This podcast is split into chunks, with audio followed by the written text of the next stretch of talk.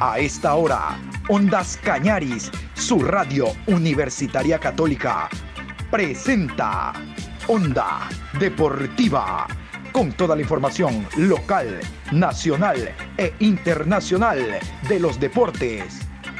Comenzamos.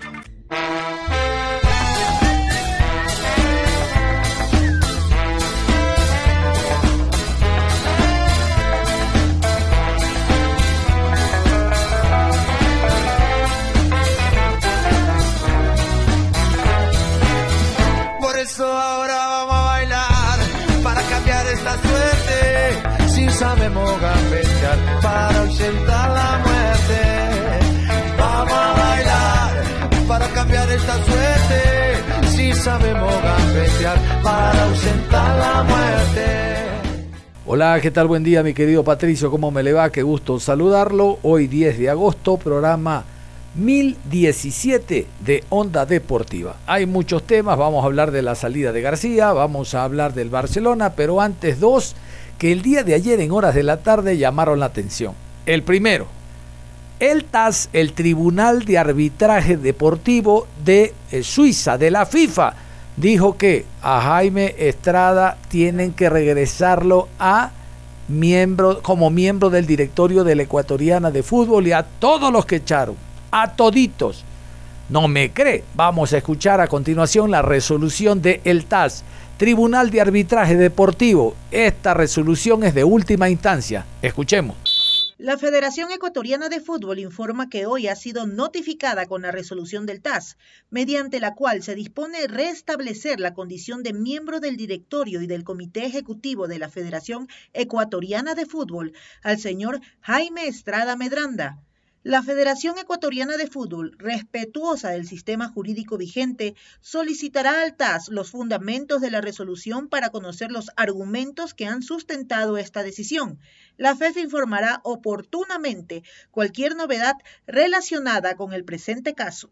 Todavía la ecuatoriana no cree. Dice que es respetuosa, pero le va a decir, ¿y cómo así? Pues yo tengo que regresarlo. Oye, respeta, respeta, dice la voz, respeta, ubícalo otra vez como miembro del directorio porque a ti te dio la gana de echarlo tomando en cuenta de que él no estaba de acuerdo con tu gestión. No hay otra.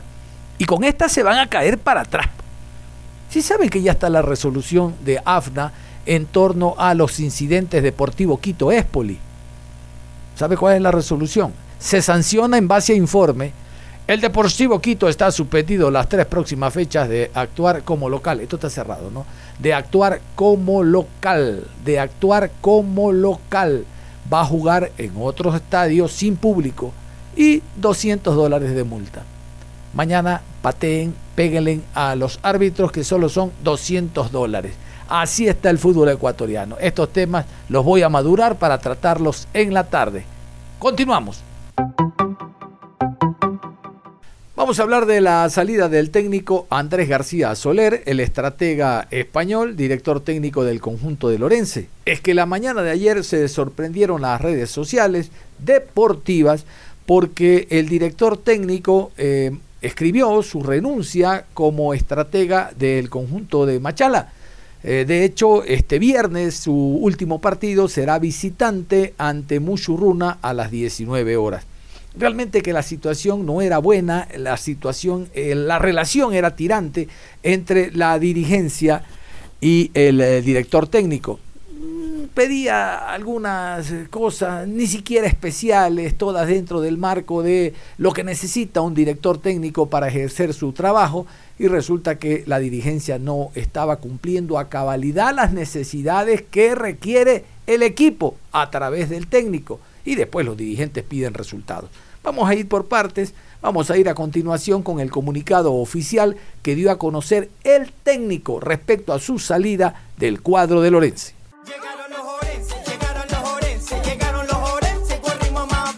Mediante el presente comunicado quiero anunciar que he presentado mi renuncia irrevocable al cargo de DT de Orense Sporting Club. Después de dos temporadas de mucho aprendizaje y dedicación por motivos personales, me toca dar un paso al costado. En el 2021 logramos nuestro primer objetivo planteado, mantener a Orense en la serie de privilegio de la Liga Ecuatoriana de Fútbol. En este 2022 logramos el invicto más largo en la historia del club jugando de local, quedando así nueve puntos por encima de la zona de descenso. Quiero agradecer a todos y cada uno de los hinchas orenses que me han apoyado desde el día en que llegué. Agradezco a la directiva, jugadores, staff, departamento de comunicación y personal administrativo por depositar toda su confianza en mí. Espero no haberlos defraudado. Por último, agradecerles a todos mis rivales a los que enfrenté en este trayecto, porque han aportado un granito de arena en mi carrera que permite mirar para adelante sin ningún tipo de remordimiento con la tranquilidad de haberlo dejado todo en cada entrenamiento y partido disputado. Este viernes ante Muchurruna será mi último partido al mando del primer plantel. Mi cariño y aprecio hacia todo el fútbol ecuatoriano Andrés García Soler. Y bien manifiesta el técnico en su carta de que lo primero que se hizo fue salvar categoría. Recuerden que inició Humberto Pizarro, técnico ecuatoriano, en el cuadro de Lorense. Después llegó Patricio Lara, el argentino, para finalmente eh, dijo en su momento la presidente que le recomendaron a un técnico que quería trabajar en Sudamérica y arreglaron rápido vía Zoom. Hablamos de Andrés García. Y él llega y primero estabiliza el barco, salva categoría y lo segundo fue el invicto que mantuvo el 9 de mayo de Machala. Lo cierto es que nada de esto sirvió a la hora de pedir determinadas cosas para el equipo. Ya les voy a contar qué pedía el técnico, que no es nada extraordinario más que pedirlas, la directiva debe de tener aquello. Yo, mis hijos no me deben de pedir a mí eh, café, almuerzo, merienda, eh, cobijo, educación. Esa es mi obligación. Mi hijo no me puede pedir educación y yo ponerme bravo. Esa es mi obligación como padre. La obligación del directivo es darle por lo menos un lugar donde concentrar, es tener una cancha principal y alterna adecuada. Ya les voy a contar en detalle. Antes vamos con el comunicado, ahora que eh, ha puesto la directiva en redes sociales en torno a la salida de Andrés García. Este es el comunicado del directivo de Orense.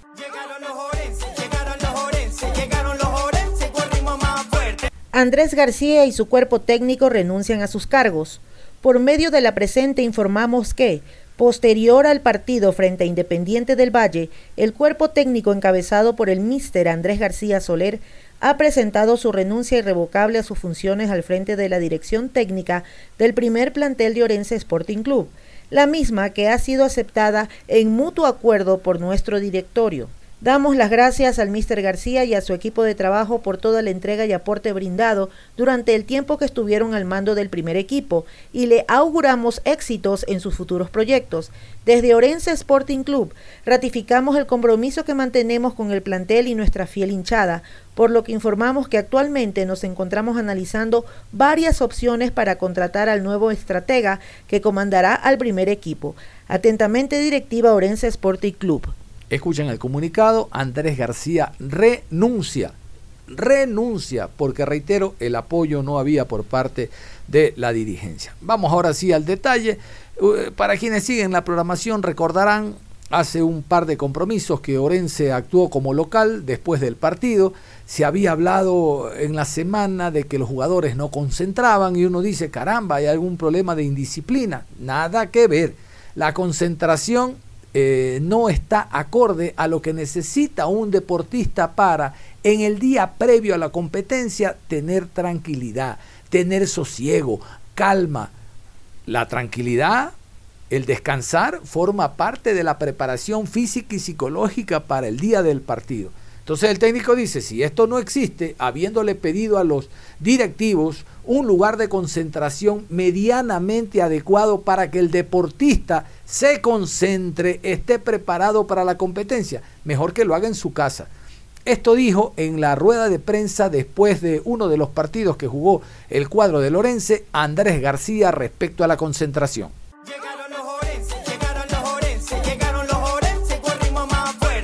Respecto a la concentración, no es por generar polémica, se lo voy a explicar de la mejor manera que sé. Nosotros, o cómo trabaja este cuerpo técnico, nosotros tenemos una manera de trabajar en la que trabajamos dándole trabajo individual al jugador, tanto a nivel físico como a nivel táctico, trabajo por línea, trabajo por posición, trabajo en base al rival. Nosotros manejamos una serie de programas de GPS con mapas de calor, con la cantidad de sprints que hacen para trabajar en base a eso, eh, se les manda informes individualizados, o sea, tratamos de controlar absolutamente todo. Entonces, ¿qué pasa? Que eso lleva muchísimo trabajo a lo largo de la semana, muchísimo, no se puede hacer una idea por parte del cuerpo técnico. Entonces, si el día previo al partido yo llego a mi casa de concentración y le saco menos beneficio a concentrarme que a no concentrarme, prefiero no concentrarme. Entonces creo que con eso se resume todo porque creo que el, trabajo del cuerpo técnico eh, tiene un valor, un valor para mí incalculable y la manera que trabajamos nosotros no la podemos tirar por tierra en el día previo a la, en el día previo a la, a la competición. Es un problema de que si el club quiere invertir de verdad, tiene que invertir de verdad para que nos podamos concentrar y concentrarnos en competiciones. Pero no pasa nada, nos adaptamos, competimos y ganamos. Que el campo está como un auténtico patatal, no pasa nada. En cuatro meses tendrá focos, tendrá luces, estará muy bonito, pero seguirá sin césped. Nosotros vamos a salir a ganar todos los partidos.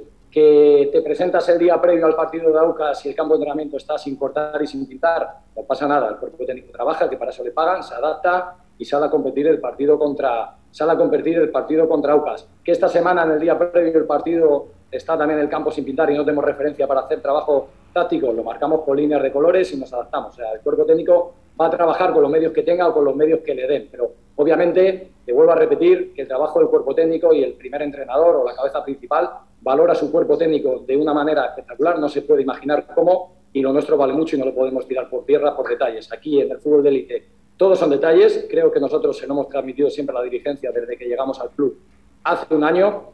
Ahora mismo estamos nueve puntos por encima del descenso. El año pasado en estas alturas creo que estábamos al borde de la salvación. En ese proceso llevamos un año habiendo un partido, perdido solo un partido en casa. Han debutado siete canteranos con el de hoy y creo que tenemos que seguir trabajando en la misma línea. Es mi manera de verlo, es mi manera de ver el fútbol, es mi manera de trabajar. Yo como Andrés García y Andrés García es el entrenador del equipo y mientras esté Andrés García se va a trabajar así, no hay más y, y parece ser que esto no le gustó a la directiva. Escuchan, no hay la concentración adecuada, la cancha no es la, precisa, prefieren en cuatro meses tener luminarias, dice, para jugar en la noche y no me dan una cancha eh, por lo menos para desarrollar los partidos. Ya, usted va a entrenar a otro lugar, alquila, presta, pero un equipo se hace fuerte sabiendo y conociendo la cancha donde actúa como local, para que la exigencia sea el visitante, el dejaste de piernas, la rotación del balón, que el balón corra eh, en la medida en que la preparación de la semana se ha hecho, es decir, más el futbolista visitante que el balón. El horario de, de Machala, 2, 3 de la tarde, perdóneme, el sol, el calor y todos esos factores exógenos son importantes a la hora del partido, pero el directivo no lo entendió. Y esta fue la última rueda de prensa después del encuentro ante Independiente del Valle. Ahí estuvo presente Ondas Cañaris y esta fue la pregunta puntual al técnico Andrés García.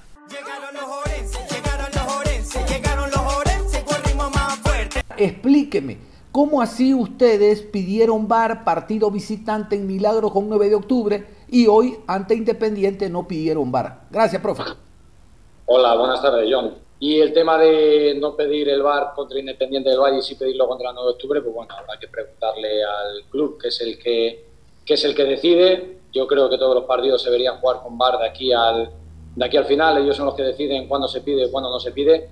Creo que hay que competir en igualdad de condiciones y el VAR le da, creo que más, un poquito más de sentido a todo y más igualdad a todo. Y bueno, es cosa del club, yo ahí no, no me meto, yo lo, lo solicité pero lo solicité esta semana entendiendo que ya se había pedido, me dijeron que no se había pedido y que ya era tarde. Entonces, pues, comparto un poquito con usted que no puede ser unos días sí, otros días no, dependiendo del partido, dependiendo de cómo nos da, o dependiendo de cómo nos da el aire, pero ya le digo que es una cosa del club y ahí no, y ahí no me voy a meter. ¿Escucharon?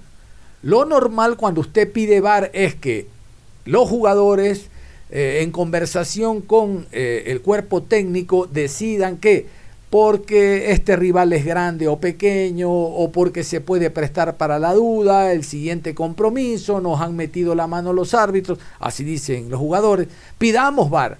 El VAR lo han pedido los directivos para enfrentar a 9 de octubre en Milagro. Habría que preguntarle a los dirigentes qué los llevó a pedir VAR enfrentando a 9 de octubre. Ahora, enfrento a Independiente en casa, un equipo que tiene dirigentes chinchosos, yo lo dije hace dos semanas, no, yo también pido VAR Resulta que el lunes él le dice, bueno, este partido es con VAR. No, profe, no lo pedimos. ¿Y cómo así? O sea, el dirigente piensa más que el técnico en cuanto a las necesidades de lo que debe tener un partido en la cancha. Es decir, las exigencias de los jugadores en el terreno y del técnico las eh, eh, analiza, las cataloga la directiva, si van o no van.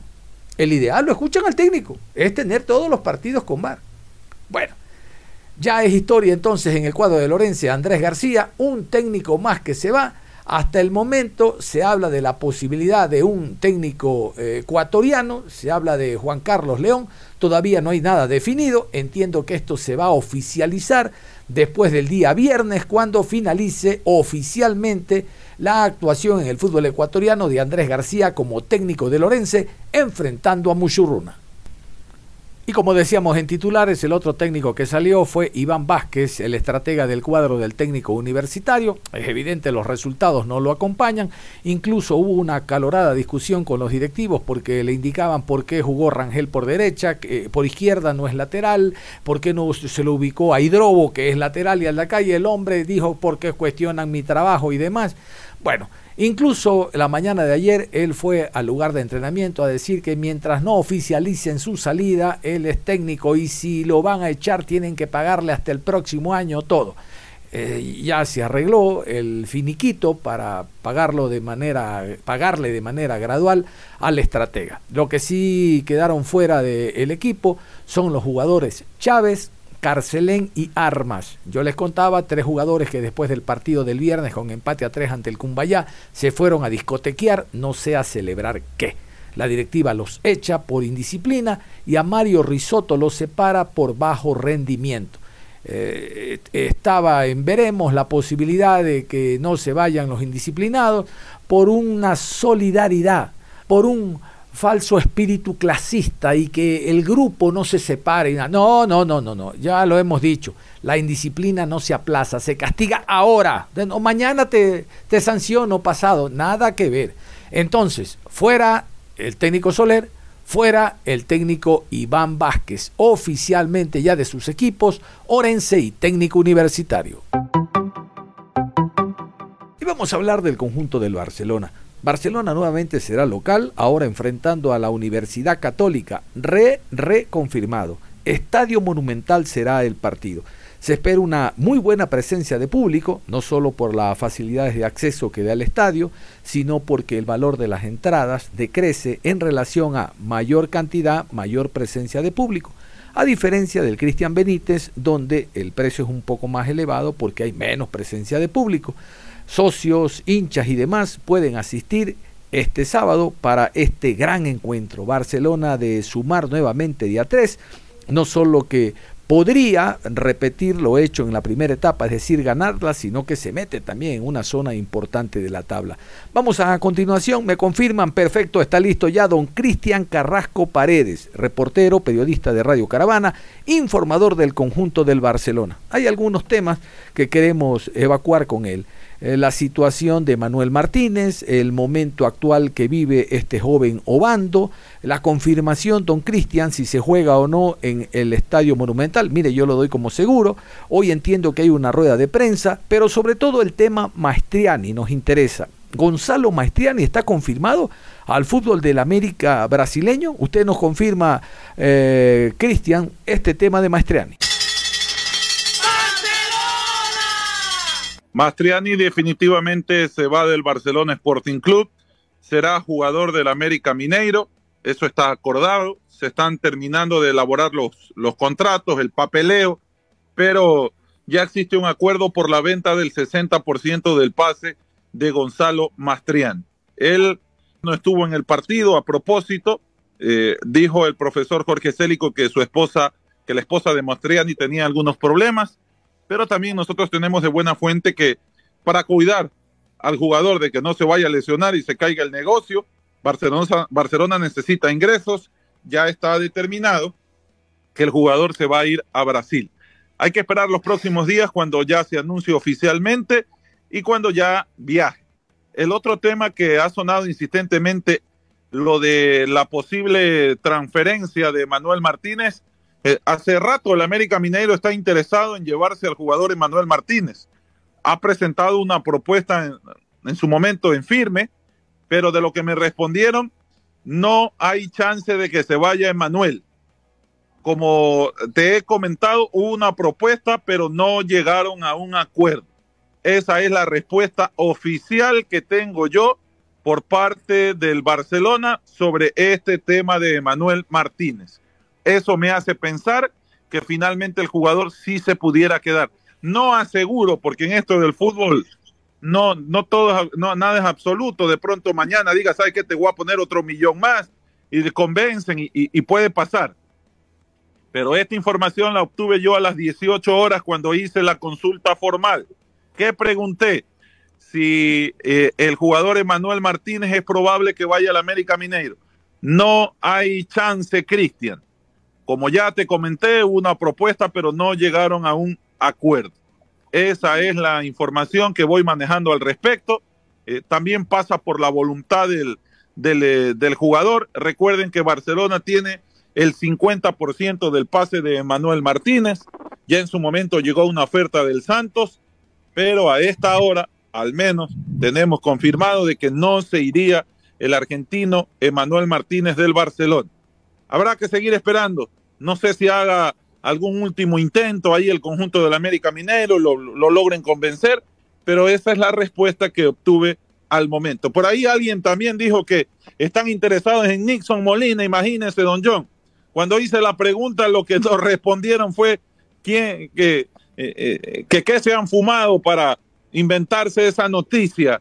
Me, me respondieron, nada que ver, ni siquiera han preguntado por el jugador Nixon Molina y tiene hasta sentido porque Nixon Molina no viene jugando en el Barcelona, no viene teniendo una regularidad y está descartado también que exista alguna oferta o que el propio América Mineiro esté interesado en el jugador Nixon Molina. Lo cierto es que Barcelona mañana va a estar trabajando temprano, después habrá una rueda de prensa virtual. Eh, una de las figuras del partido de Michael Carcelén estará hablando con los medios de comunicación el partido está ratificado el sábado a las 20 horas en la cancha del Estadio Monumental. Ya quedó totalmente determinado. Barcelona le envió el oficio a la Liga Pro para hacerle constar el cambio nuevamente de escenario deportivo porque se estaban haciendo arreglos en el Monumental. Eso ya terminó y tienen que eh, jugar ese compromiso el próximo día sábado. Barcelona tengo entendido que entregará oficialmente el estadio a Conmebol a finales de, este mes. Tenía entendido que el 29 de agosto Barcelona le va a entregar el escenario deportivo ya a la Conmebol para que se hagan todos los arreglos que faltan. Dos meses antes quiere decir de lo que será la final única de Libertadores en la cancha del Estadio Monumental. Para el partido del fin de semana ya podría volver Leonel Quiñones, Vamos a ver si Leonay Sousa empieza a trabajar con regularidad. Ya se perdió dos partidos. Y yo creo que si Leonay Sousa empieza a trabajar con regularidad y está disponible, me parece que por estos dos partidos que ha hecho Carcelén, le ha ganado espacio, le ha ganado la titularidad. Si me preguntan a mí, por más que esté bien Leonay Sousa, yo le sigo dando la confianza al jugador eh, Michael Carcelén que ha hecho dos buenos compromisos, ha recuperado el nivel y eso también es trabajo de Célico. Otra de las figuras se llama Jonathan Perlaza y jugando a perfil cambiado, lo ha potenciado, hizo tres asistencias de gol y está en un gran nivel ese futbolista. Lo de John Jairo Cifuente también es importante que a partido seguido eh, marque para que tenga más confianza. Barcelona creó muchas más situaciones de peligro, tuvo buen volumen de juego, pudo inclusive haber aumentado el marcador en algunas ocasiones. Eh, se perdió hasta un penal con este chico Arlen Obando que debutó, que tiene 16 años, pero por lo menos desde lo futbolístico se vio otra imagen en el Barcelona Sporting Club. Lo de Fidel Martínez demostrando su clase, su calidad. Es un jugador muy profesional, un jugador que siempre le ha rendido al Barcelona Sporting Club. Tiene ese olfato de gol. Él mismo eh, encuentra los espacios y, y, y, llega al lugar indicado para la hora de marcar. Así que Fidel Martínez eh, ya tiene algunos tantos, cuatro tantos me parece que tiene ya Fidel Martínez y eso que falló un penal. Cuatro tantos en cinco compromisos. Creo que es un buen promedio al momento sin ser delantero delantero, lo que está haciendo el jugador Fidel Martínez. Le repito, doctor, vamos a ver si el fin de semana vuelve Leonel Quiñones o de pronto le quiere seguir dando la confianza a este chico Guillermo Alejandro Rendón. Damián Díaz ayer ya sabe usted que estuvo en la banca de suplentes. Sin Díaz, creo que Barcelona igual hizo un buen partido y fue merecedor. Tal vez la circunstancia del compromiso ayudó, don John, porque Muchurruna no es un equipo que viene a encerrarse, es un equipo que sale, que busca y que deja espacios también atrás y eso le puede facilitar las cosas, porque el fútbol es lo que tú hagas más lo que el rival te deja hacer. Barcelona se le complica más cuando se le vienen a encerrar atrás, cuando no hay espacios, ahí como que no encuentra la forma. Pero ante un Musuruna abierto, queriéndole jugar, eh, no de igual a igual, pero teniendo algo más de vocación ofensiva, Barcelona encontró los métodos de cómo hacerle daño e inclusive el marcador pudo haber sido superior. En el primer tiempo hubo un mano a mano de John Jairo Cifuente que, que no la pudo definir, después en la segunda parte un remate de afuera que termina en el, en el poste, eh, el penal que no marcaron. Eh, yo creo que Barcelona hizo un buen compromiso. Así que cuando usted guste también nos diga, niño Javi, para, creo yo que podemos, dígame, don John. Sí, don Cristian, dos, más que preguntas, opiniones, porque usted está dentro de, la información del Barcelona. La primera, creo que en la gran mayoría de personas fue eh, visto con buenos ojos este, este despojarse el Quito Díaz de un 4 por 1, ¿no? con un lanzamiento penal y decirle al joven Obando si está preparado, estás listo, bueno, patealo. Pero total, la, la gente siempre habla, hay muchos que lo criticaron, creo que es un gesto eh, magnánimo, un gesto muy altruista de Damián Díaz, no sé cuál es su criterio. Y el segundo, entiendo que le pidieron permiso a la Liga Pro, está de más la pregunta que le hago, pero el gesto de Barcelona de ponerle el nombre del Pollo Macías en la camiseta, el listón negro, fue algo también que la hinchada lo vio con buenos ojos, entiendo, porque Pollo Macías es eh, uno de los, de los que logró la idolatría de que goce el Barcelona a nivel nacional, ¿no, Cristian? y bien merecido.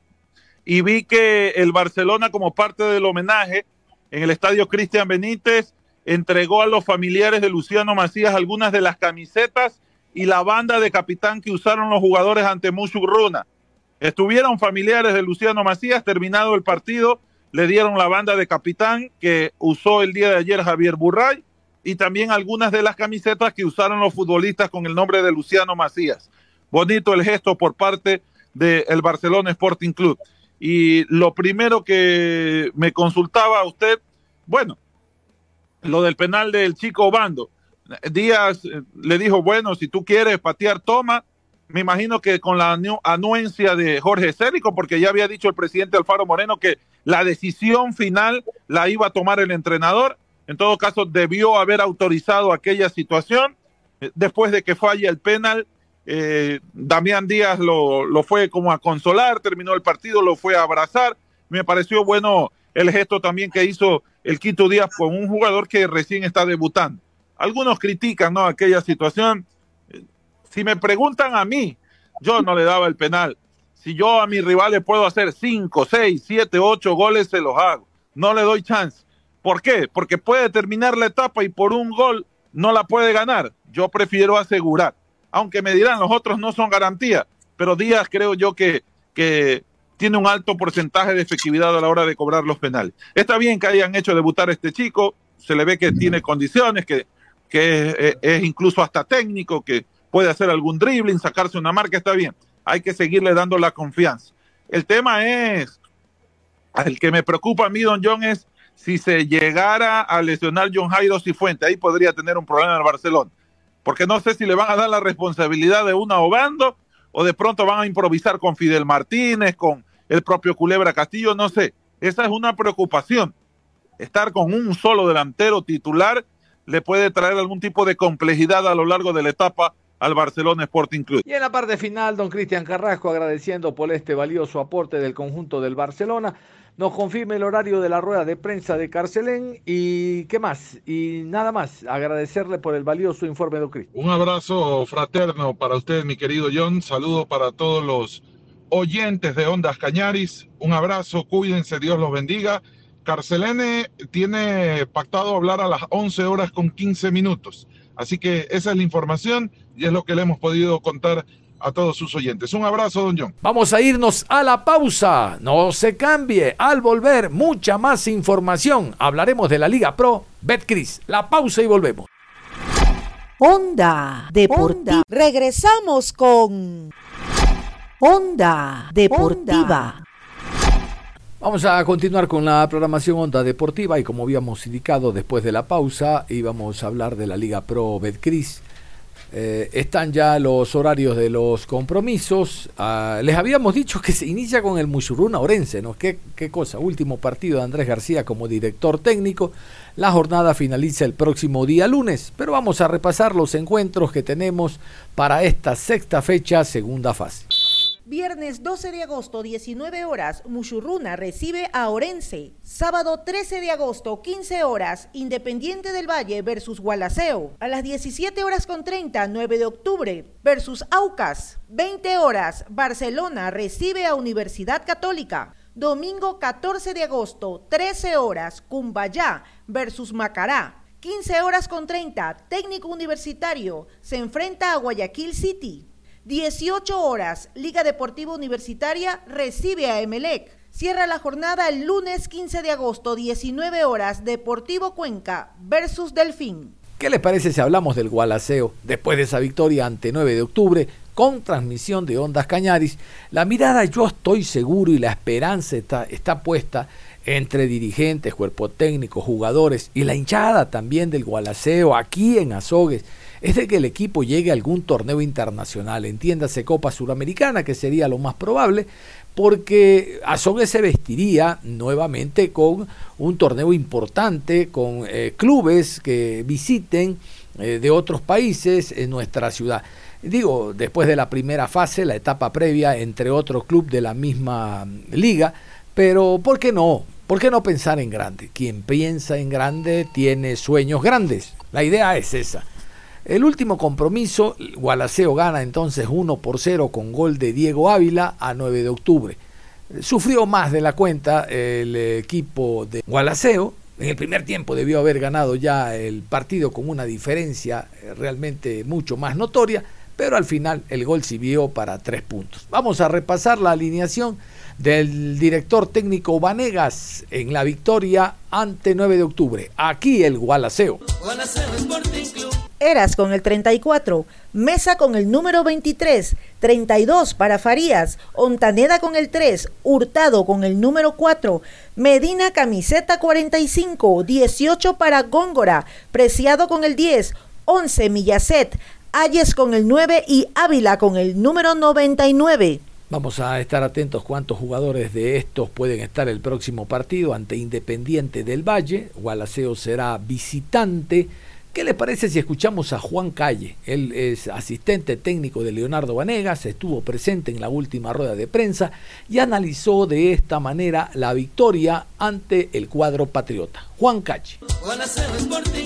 ¿Cuál piensa que fue la mayor virtud hoy del equipo del Gualaceo para poder quedarse con los puntos aquí en casa sobre un rival complicado?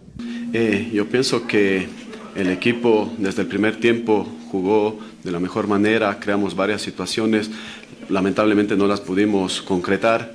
Eh, se conversó en el entretiempo, creo que los muchachos salieron con todo, sabíamos que esta era una final, ya que todos los resultados se nos venían dando para nosotros, entonces esa era la idea de los chicos, entonces insistimos, insistimos, yo creo que el esfuerzo y sacrificio de todos ellos se vio plasmado en el segundo tiempo, ¿no? Gracias a Dios se nos dio eh, la oportunidad de que llegue el gol. Y, y por eso creo que eh, valió la pena todo el sacrificio de ellos. Preguntarle sobre eh, Millaset, sobre Federico Millaset, eh, obviamente la variante que se dio, ¿algún inconveniente, algún problema tal vez en el estado físico? Eh, bueno, en el caso de Federico, después de terminar la primer, primera tiempo eh, estaba con una pequeña molestia que ya venía sintiendo en el transcurso de la semana, entonces eh, preferimos cuidarlo, eh, sabiendo que tenemos un partido clave el día sábado contra Independiente del Valle, más por cuidarle a él se, se vio la, la variante, ¿no? Hace un tiempo, un mes más o menos, se le había preguntado a, Leonardo por la dupla delantera, este, Diego Ávila y, Gustavo Ayes. Dijo que era una opción, pero que faltaba mucho trabajo porque eh, desde la Serie B ya se venía trabajando con, con un punta. Pudieron trabajar esto, sorprendieron al Gualaceo, se complementaron bastante bien por lo que se vio dentro del campo de juego. Gustavo Ayes hizo también un trabajo bastante sucio, ¿no? De desgastar a los centrales, de bajar, de peinar las pelotas y, le terminó dando efecto al Gualaceo y bueno, el gol termina llegando a través de Diego Ávila con ese cabezazo espectacular. Esa era una idea que el profe venía teniendo. Eh, yo creo que contra el partido contra Emelec, el segundo tiempo cambiamos el sistema, eh, tuvo la oportunidad de Gustavo y de Diego de, jugar. Yo creo que lo hicimos de, buena forma. El segundo tiempo creo que fue, eh, merecemos un poco más ahí en, contra Emelec. Entonces toda esta semana eh, se trabajó con los dos, creo que se complementaron de mejor manera. Entonces era la opción. Nosotros sabíamos que este partido era una final para nosotros, entonces apostamos por los dos delanteros necesitábamos gente de área, necesitábamos gol, se complementaron muy bien, entonces se les dio la confianza a los dos y creo que, que nos resultó, ¿no? camino a la rueda de prensa escuchaba en la salida del estadio a muchos hinchas decir eh, que ya se había salvado la categoría, que ese primer objetivo de Gualaceo se había consolidado con esta victoria. Eh, el cuerpo técnico y los jugadores lo sienten también así, que ya únicamente eh, pueden mirar para arriba en, en, la tabla pensando en lo que son clasificaciones a torneos internacionales. Sí, bueno, ese era nuestro primer objetivo, ¿no? Eh, sabíamos nosotros, ya que éramos la última fecha de, esta, eh, sabíamos todos los resultados, yo creo que se dieron para nosotros, entonces nuestro primer objetivo era eh, ganar, ganar este partido porque eso nos da un plus ya para poder estar, salvar la categoría, yo creo que estamos a un pasito ya de salvar la categoría y nuestro próximo objetivo es un torneo internacional. ¿no? Siempre tenemos, soñamos en grande y trabajamos para eso.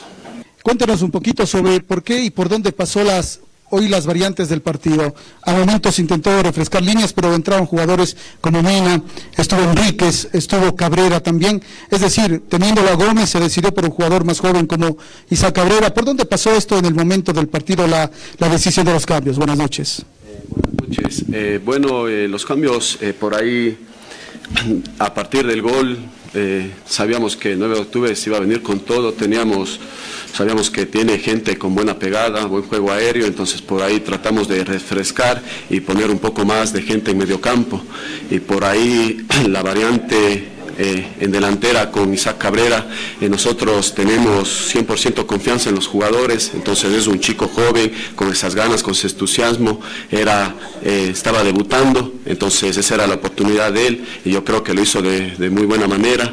Como digo, nosotros tenemos confianza 100% en los jugadores y por ahí decidimos con este chico que ha venido demostrando día a día el trabajo en los entrenamientos y se mereció una oportunidad y yo creo que lo hizo de buena manera. Y el rival, 9 de octubre, tendrá que jugar como local ante Sociedad Deportiva Aucas. 9 de octubre va a reeditar lo hecho ante el Aucas por Copa Ecuador. Recuerden, no solo que se metió al cuadrangular final, sino que le tiró abajo al, el invicto que tenía César Farías.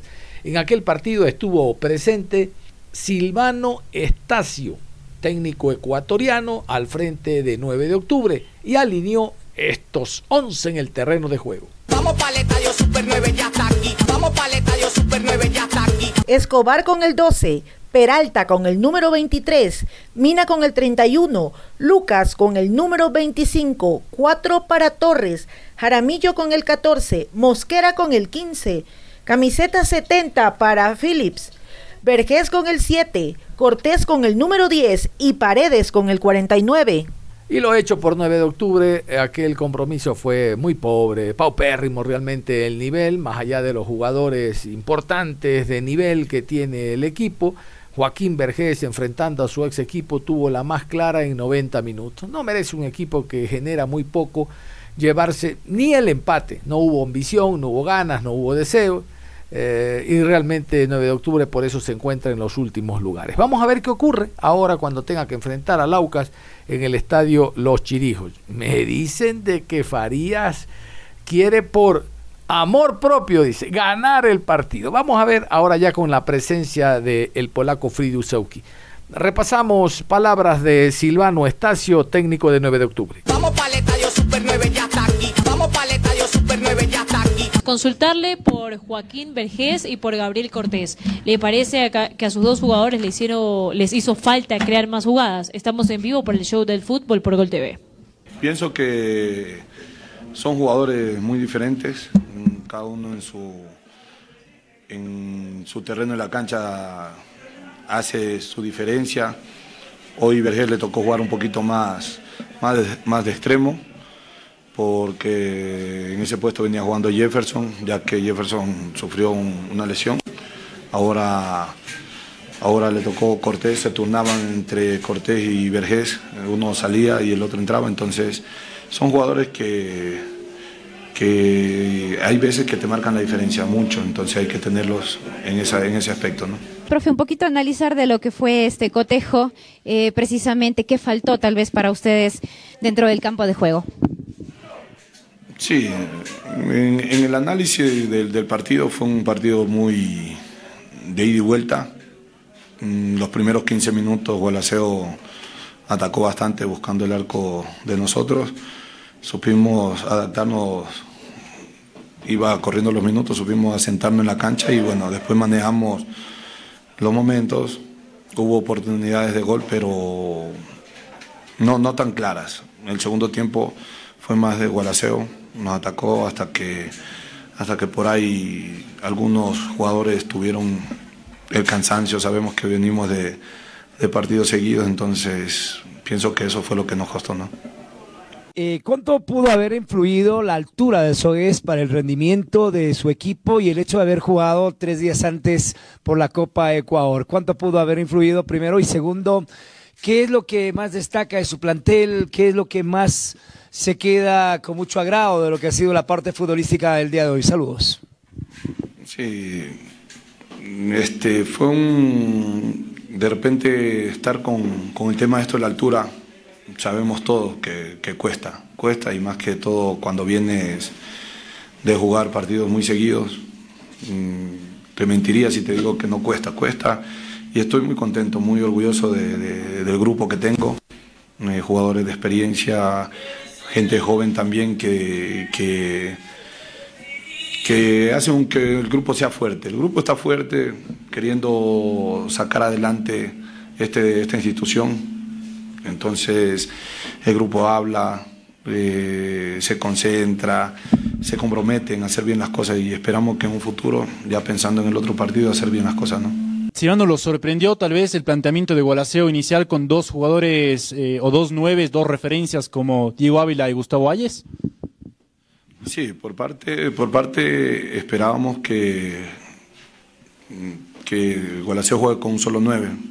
Sí, sí nos sorprendió el hecho de jugar con dos nueve, de repente hizo más peso en el área para, de parte de ellos y bueno, sabíamos que saltan líneas, saltan líneas bastante y y el juego muy bueno de, del número 9 en pivotear eh, resultó un poco complicado para nosotros. Pero salgo muy contento de este partido. Eh, nos enfrentamos a un buen rival eh, y muy contento, muy orgulloso de, de, mi grupo, de mi equipo y vamos a sacar esto adelante.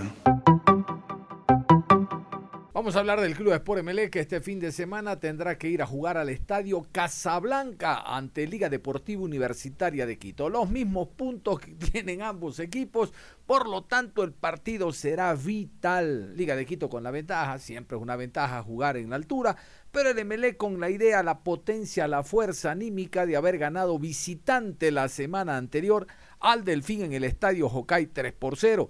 El MLE recupera algunos jugadores. Vamos a recoger este informe del licenciado Javier Ruiz del Rosario, colega de Radio Sucre, directamente desde la práctica del Emelec esta mañana. Vamos a continuación con ese informe. Adelante. Acá estamos esta mañana ya en el Polideportivo Los Amanes, práctica el conjunto millonario. Comienza ya a definir Ismael Rescalvo lo que va a ser este compromiso, el siguiente que tiene que enfrentar al conjunto de Liga Deportiva Universitaria de Quito este fin de semana. Ya en el trabajo de precompetitivo que se tiene establecido esta mañana, lo vemos a Alexis Zapata, que no fue partícipe de este último partido, al igual que Bruno Pitón. Ya también lo vemos eh, por un costado también a don Brian Carabalí, jugador que presentó una molestia en su tobillo en el partido contra el equipo de el Delfín en la ciudad de Manta. Así que esas las novedades principales. Ismael Rescalvo está ya definiendo este once inicial que estará enfrentando al conjunto de liga en Casablanca. Escuchaban ustedes de que Aníbal Zapata ya entrena con los jugadores, realmente se potencia la segunda línea del Emelec. Ustedes saben, el colombiano puede jugar como extremo por derecha, como enganche detrás del 9. Es un hombre que toma rebotes en 18 yardas, tiene un muy buen juego levantando el balón por los costados, realmente de que el Melec eh, acrecenta su poderío ofensivo y contraataque jugando en la altura, hablamos de en segunda línea. Aníbal Zapata y su recuperación entrenó ya con los azules y puede ser una de las cartas que tenga Rescalvo para el partido ante Liga de Quito, Estadio Rodrigo Paz. Ya hoy me, entrené con el equipo, me siento bien, esperemos que, que el dolor se me vaya pasando que he tenido todas estas últimas semanas. Y bueno, esperemos de que, de que se pueda llegar bien al, al partido contra Liga. No me dé mala rodilla, eh, hay que esperar que, que se vaya pasando. Eh, estaba fuera con el del equipo, ahora hoy me entreno, me entreno normalmente. Y bueno, como te digo, esperemos que, que evolucione bien. Pienso que, que, el equipo siempre ha jugado buenos partidos, por ahí los resultados no, no, nos, no nos ayudan un poquito a lo que jugábamos. Eh, el partido con Guayaquil City se vio que no fuimos contundentes por ahí. Y bueno, eh, ese triunfo el fin de semana nos llena de confianza para lo que se viene y claro, estamos eh, peleando la etapa y, vamos a llegar a la final que es lo que todos queremos. Nosotros venimos bien, venimos llenos de confianza, vamos a ir a hacer nuestro partido, a proponer que lo que me le sabe hacer y sacar los tres puntos a Gonzalo Maestriani le llegó la posibilidad ya de irse al fútbol internacional. Barcelona vende al jugador tan solo el 60% de los derechos deportivos. El día de ayer viajó de Ecuador a Panamá, Panamá a Brasil. El jugador ya se incorpora a su nuevo equipo América Mineiro. Qué bueno por el futbolista que llegó al fútbol ecuatoriano con muchas ilusiones y quién lo diría. El uruguayo no en su país, sino en Ecuador y defendiendo la camiseta del Barcelona eh, se vincula ahora al fútbol brasileño. Recordar que esto responde a un trabajo que realizó en el Barcelona ya desde el año anterior, llegando a ser semifinalista de Copa Libertadores de América, inmerso el club ecuatoriano Barcelona en medio de tres brasileños, fue observado por la prensa, por la hinchada, por los directivos de ese país y ahora reitero, se vincula al fútbol de Brasil. A la distancia, éxitos Sí, señor, está listo ya. Vamos con Josué Lapierre, periodista de Guayaquil, periodista que colabora con la programación, que nos va a dar eh, la información y la opinión que tiene en torno a la salida de Barbita Maestriani, como le dice un amigo. Gonzalo Maestriani, nuevo jugador del América Mineiro de Brasil. Mi querido Josué, ¿cómo me le va? Adelante. ¿Cómo le va, mi querido don John Lester Hidrobo? Buenas tardes, buenas tardes para todos los amigos de Radio Ondas Cañaris, aquí en la programación de Onda Deportiva. Un placer Aquí su servidor Josué Lapierre informando desde Guayaquil la novedad que existió en el conjunto torero, la venta del delantero uruguayo Gonzalo Mastriani, este delantero que en su registro en el cuadro torero dejó 18 goles en un promedio de 0.5 goles por partido, sacando los cálculos en los partidos tanto en en la Liga Pro, en Copa Sudamericana, en Copa Libertadores. Este elemento uruguayo, el delantero Gonzalo Mastriani, fue vendido al conjunto brasileño en una época en donde eh, la dirigencia de Barcelona había manifestado que ningún jugador iba a salir a menos que exista una venta de por medio. Es así como el América de Minas Gerais realizó la oferta para comprar o adquirir el pase del delantero. Y bueno, la, dirigencia torera aceptó. Se vende eh, un porcentaje de Gonzalo Mastriani. El otro porcentaje restante tiene que cumplirse eh, cierta cantidad de partidos para que pueda adquirir eh, de manera obligatoria el porcentaje del equipo brasileño. Bueno, y es una baja que tomando en consideración que para esta etapa del torneo, la segunda etapa, ya vamos para la sexta fecha, eh, Barcelona se queda sin su segundo delantero, tomando en cuenta y como referencia que John Jairo Cifuentes es el delantero titular en este momento escogido por el profesor Jorge Célico.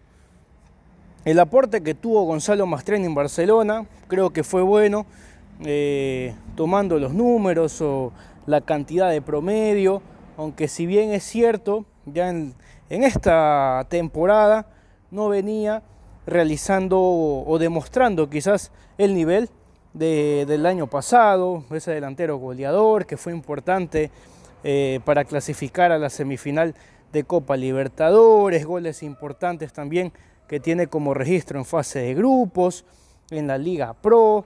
Eh, creo que fue muy interesante lo, demostrado por el delantero uruguayo, que repito, en esta temporada quizás no estaba demostrando su máximo nivel o no alcanzaba ese nivel de regularidad y es por eso que Barcelona se vio en el caso para contratar a un delantero como lo es John Jairo Fuentes y obviamente el regreso de Fidel Martínez.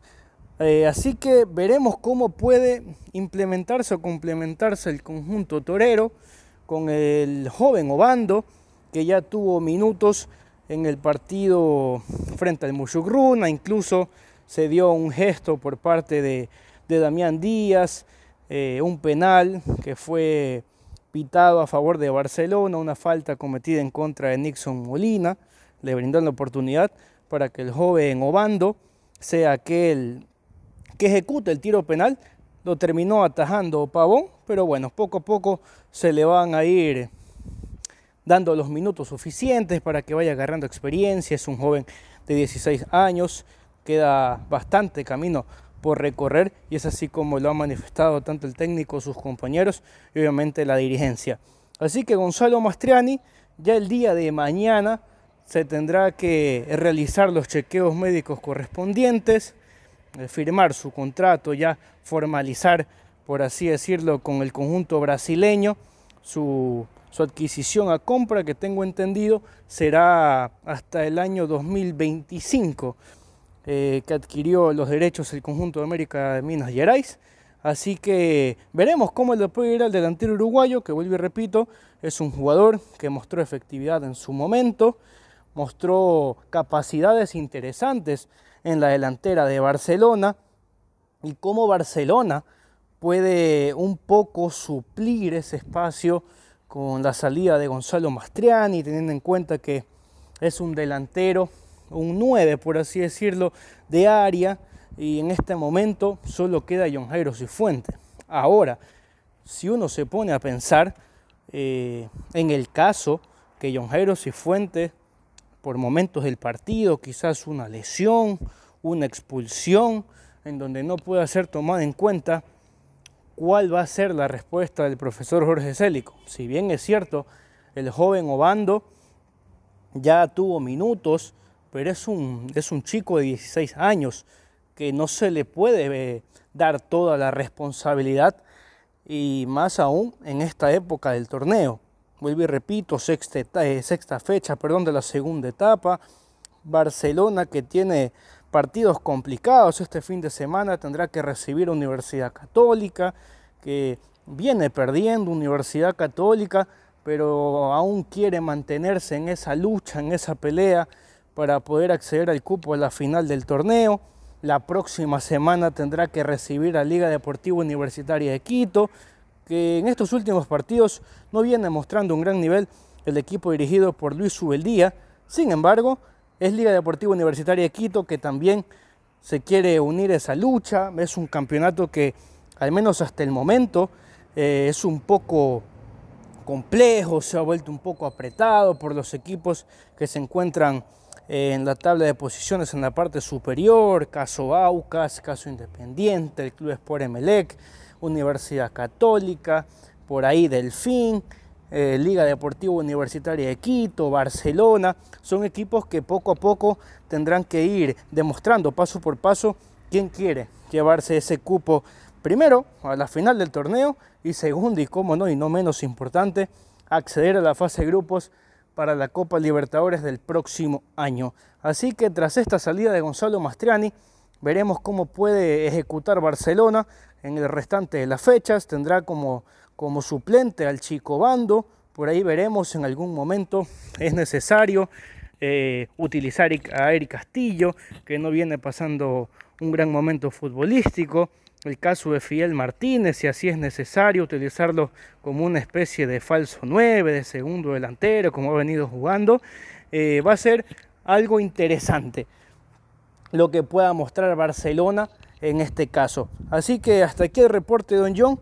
Eh, Gonzalo Mastriani ya el día de mañana será presentado, ya pasando los chequeos médicos en el equipo de América de Minas Gerais. Así que conmigo hasta una próxima. Es un placer compartir nuevamente con todos ustedes aquí en Radio Ondas Cañares. Muchas gracias y un abrazo. Muy bien, vamos a cerrar la información deportiva a esta hora de la mañana. Los invitamos en la tarde. Tenemos al jugador Michael Carcelén, entre otras novedades del fútbol ecuatoriano. Ya saben, ya saben, iniciamos esto con ese comunicado del TAS a la ecuatoriana de fútbol que don eh, Jaime Estrada retorne al directorio de la Ecuatoriana. Ponga la casa en orden. Ponga la casa en orden nuevamente, señor ingeniero Francisco Egas Larriategui. En la tarde vamos a hablar también de aquello. Un abrazo. Ahora nos retiramos porque ya está listo Juan Pablo Moreno Zambrano. Como siempre, con actitud positiva. Un abrazo.